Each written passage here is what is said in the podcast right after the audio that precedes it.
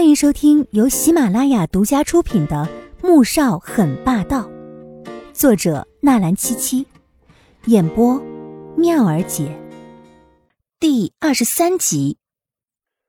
穆萧寒听完之后，冷冷的抬起头，取下眼镜交给了易灵，这才看向穆恩恩。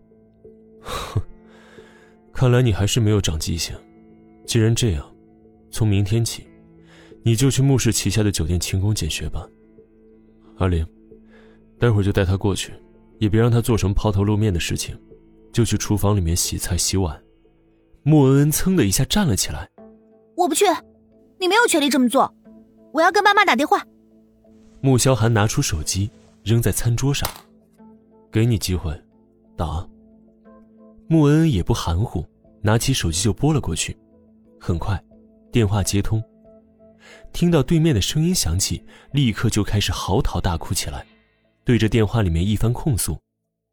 看到这一幕，季如锦整个人呆若木鸡了。穆恩恩没去当演员，真是可惜了。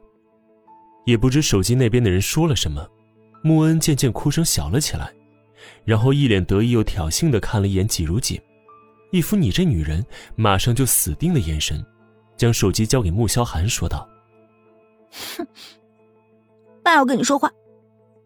穆萧寒很是淡定，接过手机。哎呀，恩恩说的话，您觉得能信吗？阿锦性子很是温和，只有他被欺负的份儿。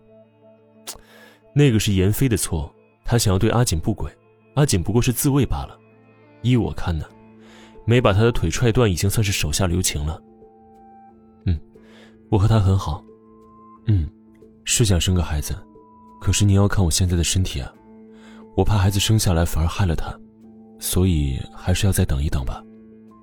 穆恩恩傻了，眼泪还在眼圈中打转，可是神情却是惊呆到不可思议。穆言飞也好不到哪儿去，脸色阴沉的可以滴出水来。他们没有想到自己大哥维护季如锦到这种地步，什么叫做将他腿踹断也是手下留情呢？这还是那个当初在病房里面一服药吃了那个伤他的大哥吗？这也太没原则了吧！穆言飞越想越气，不由怒目瞪向了季如锦。爸刚才说了，你被宠坏了，让你吃点苦头也好，所以是要易灵动手还是自己主动啊？穆萧寒不戴眼镜的时候，目光犀利如刃，叫人看了格外的威严冷厉。穆恩恩被他看得脖子一缩，气焰顿时消了七分，恨恨地瞪着季如锦。季如锦却觉得这样不好，说白了，他只不过是一个外人罢了。而穆萧寒越是这样维护他，穆家的人就越是厌恶他。虽然只不过是个假结婚，但好歹在穆家待了三年，也不想每天都过得这么心塞。你妹妹说的也没错啊，确实兴师动众的。我从来没有穿过这么贵的衣服，也不习惯，不如让人退回去吧。以后。大不了我自己去专卖店里买嘛。不过他的好心，穆恩却并不领情了，刚压下去的火立即又冒上来，冲着季如锦愤怒的大吼起来：“哼，你少在这里装模作样的，别以为我不知道，你现在心里面可开心了吧？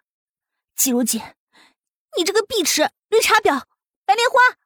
季如锦性子好，并不代表他就没有脾气。既然你觉得我是装模作样的。那就装模作样吧，有本事你现在让你哥哥跟我离啊！说完，又看向穆萧寒，冷冷的说了一句：“你们家里人一个一个的真是奇怪，我谁也没有招惹吧？结果把我都当成了杀父仇人似的。我干了什么伤天害理的事了吗？要天天被你们这么指着鼻子骂？抱歉，我还没这么贱。”季如锦这么一通发泄完毕，也不管别人是什么神情，转身就走了。他还要赶着去学校上课，更不想在穆家多待一分钟了。包括穆萧寒在内，所有人都愣住了，尤其是穆恩恩。许是没有想到，跟包子一样看着好揉捏的季如锦，也有发飙的时候，一下子竟被堵得哑口无言了。可心中又气得不行，他长这么大，除了自家大哥，还有谁敢这样跟他说话呀？他季如锦凭什么这样跟他说话？真是气死他了！穆萧寒从穆家出来之后，经过岗亭时，毫无意外的看到了被拦在出口的季如锦。先生，要季小姐上车吗？易灵放慢车速问道。穆萧寒镜片后面的双目平静无波。不用。易灵也不再多问，又恢复了先前的速度。过了岗亭时，他看了一眼后视镜，就见季如锦正在和岗亭的士兵争论着什么。最后也不知士兵说了什么，吓得他脖子一缩，又乖乖的退回了路旁了。亲爱的听众朋友们，我们下集再见。